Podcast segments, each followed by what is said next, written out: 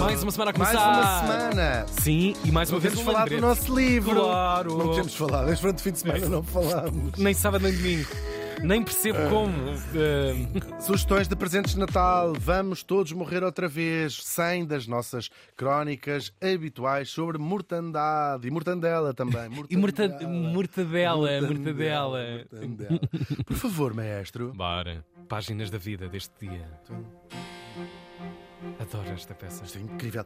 Geralmente nós aqui pedimos atenção para a música que escolhemos como trilha, não é dos nossos mortos, porque são escolhidas têm a ver sempre com os nossos mortos. Hoje não é diferente, também estamos a pedir atenção para o que estamos a ouvir. Estamos a ouvir o quê? O inverno, claro, uma das belíssimas quatro estações do Vivaldi, que já trouxemos aqui. Valde. Por acaso, muito bem apanhado este Vivaldi. Ahm, o solista aqui que vão ouvir é Isaac Perlman, considerado um dos melhores, talvez o melhor violinista do mundo vivo.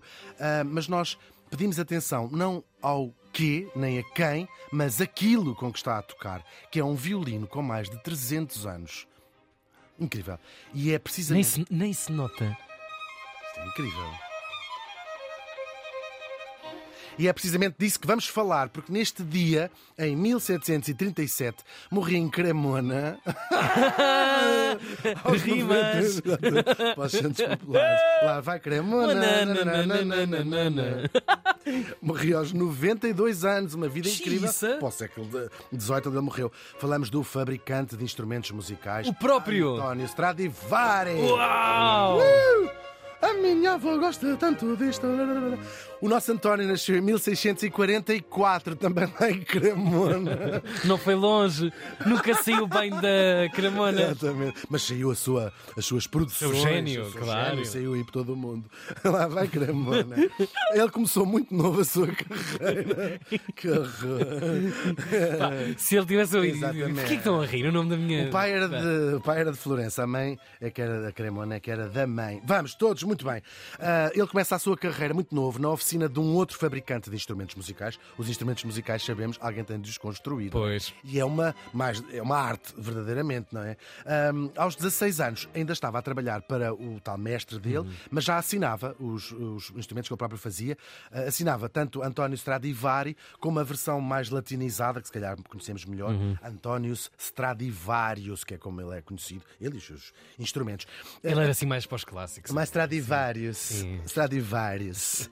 Show. Stradivarius. Há vários. Há vários. Há vários Stradivarius. Ou Stradivarius, tem-se cá disso. até, até que ele se vai estabelecer por conta própria ah, e em breve vai se tornar o mais famoso fabricante do seu tempo, já reconhecidíssimo do seu tempo também. Ahm, agora, claro, nós temos os compositores, temos os intérpretes, tudo muito bem.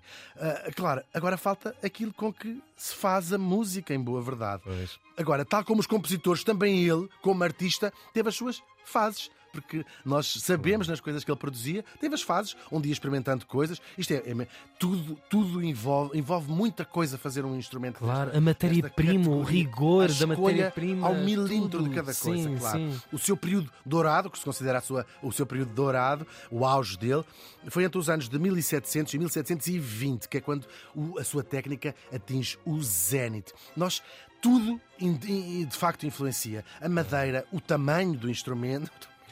Ah, afinal conta. Exatamente. Oh, oh, O verniz, sabe? Tudo isto impacta o, o som que produzem. Só que o segredo. Tinha um segredo com certeza para ser considerado dos melhores. Para ser o. Nunca, o- nunca o revelou. Havia outros também a fazer coisas incríveis, mas ele era considerado de facto o, o topo da, da- da sua profissão. É Ele engraçado que isto tem tanta ciência, tanta especificação, que depois há um lado quase de mitificação do processo ah, que- que não tem uma correspondência lógica. Mas, mas quer dizer, mas contemporaneamente e ainda hoje, Aham. há qualquer coisa que faz com que a música que coisa, sai destes claro. instrumentos seja diferente Pois. de qualquer outra. É, é- é verdade, como acontece em quase todos os instrumentos musicais. Alguns de nós, este Stradivarius, claro, toda a gente faz parte do imaginário coletivo, alguns algumas marcas de pianos também. Eles são a música, pianos. ok? Claro, Eles mas há de haver em todos os instrumentos esta, esta coisa, gente, que se calhar Claro. são menos. São, são, em boa verdade, é isto. São, são the medium is the message. Sim, sim, Também. mesmo. Claro, é também um artista artista, é um casamento entre estas, estas pessoas. Ele morre velhinho,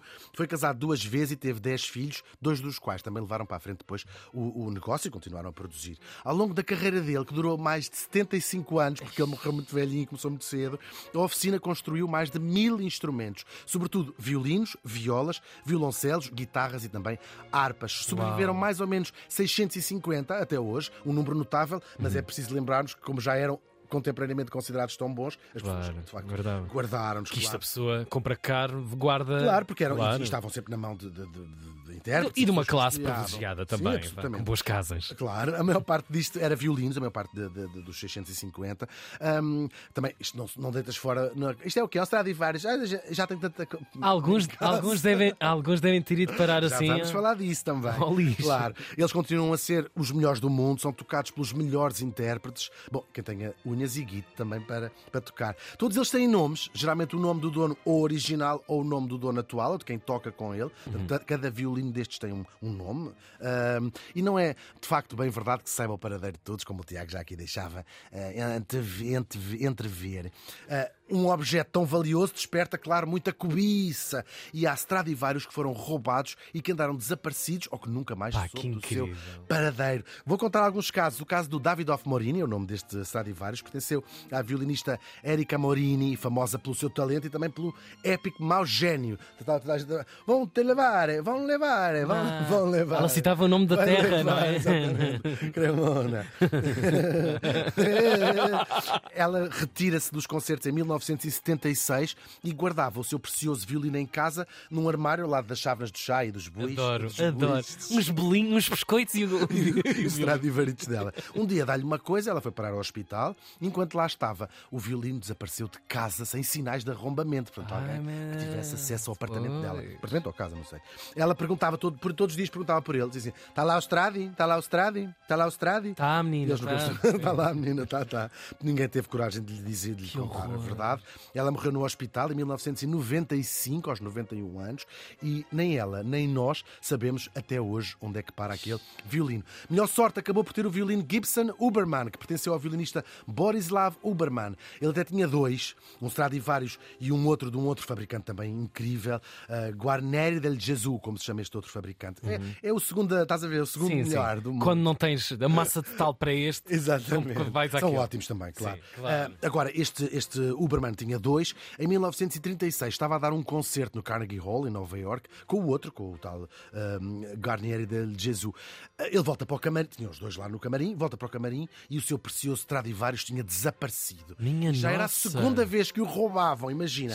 A primeira em 1919, só que apareceu logo. Ele chama logo a polícia, não é? E o outro apareceu. Desta vez foi muito diferente. Isso foi o pessoal do teatro. Isso foi o pessoal do teatro que Mas olha que gamou. tens razão mesmo. Pois. Só muito, muito mais tarde é que se descobriu que foi um colega violinista. Ah. Sabe-se o nome dele? Robert Altman. Roubou, provavelmente com uma tentação do tenho que ter um Stradivarius, que ele, coitadinho, não tinha guitarra. Aquilo, deve, para aquilo é um chamamento, não é? Deve ser um magnetismo para quem ama música. E Tal e qual. Não é um homem que, que simpático, mas este Robert Altman, uh, claro, ele sabia uma coisa, não pode vendê-lo. É um instrumento claro. completamente identificável. claro, claro, a peça, são peças sim, sim, únicas, sim, não é? sim, sim, sim. E então tocava sozinho às escondidas em casa, era o que ele fazia com este Stradivarius. Só quando estava a morrer, ele morreu em- em 1985, é que ele teve coragem de confessar o crime à mulher, nem a mulher sabia.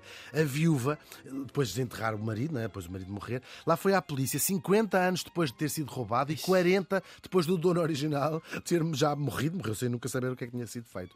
O violino teve de ser restaurado porque o, o tal Robert Altman, o que é que tinha feito? Cobriu de graxa para disfarçar, para se alguém o apanhasse lá em casa, não reconhecer dali.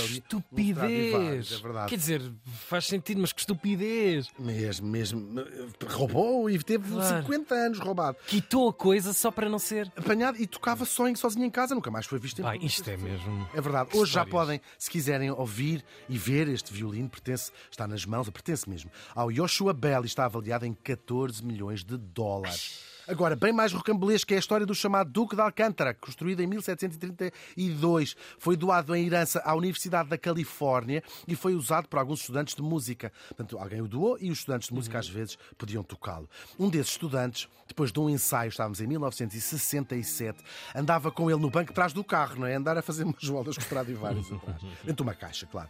Ele parou para ir comprar batatas ou leite numa mercearia, não sei dizer o que é que ele foi comprar. Hum, pronto, o que E sei. puf. Chega ao carro e não está lá nada. Só que na verdade não tinha sido roubada. Há aqui uma, uma, uma- um twist. Ele era muito distraído e quando saiu de casa deixou a, a caixa em cima do tejadilho do carro e arrancou com o carro. Ele achou que tinha sido roubado. Nossa! Claro. Quem o vai encontrar uma caixa na beira da autoestrada é uma mulher que vai passar ali. Ela até acha que é um carrinho de bebê virado ao contrário e vai a correr ver. Por coincidência, esta mulher tinha uma loja de instrumentos musicais e vai guardá-lo até morrer em 1978. Ah, Depois foi sendo vendido, sem que nunca ninguém soubesse que era um Stradivarius, era um, vi- era um violino, lá ia-se vender.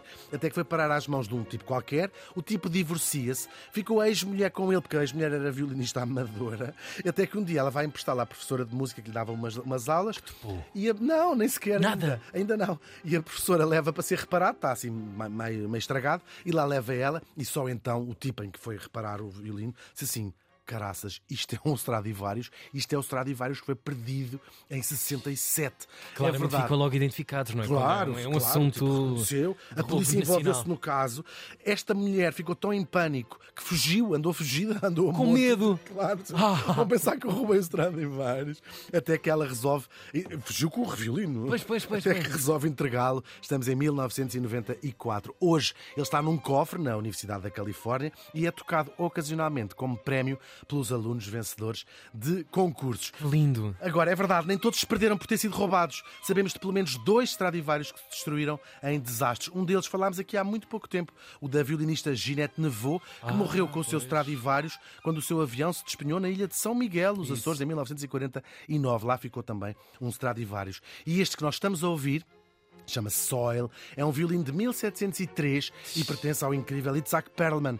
Foi fabricado na era de ouro do nosso morto, como nós já dissemos. Chamavam-lhe este violino que estão a ouvir a Mona Lisa dos violinos e é considerado um ou o melhor violino do mundo. Caso agora para perguntar, mas ó filhos, faz assim tanta diferença ouvir tocar um instrumento com três séculos? É assim tão especial? A pergunta é: ouçam vocês próprios.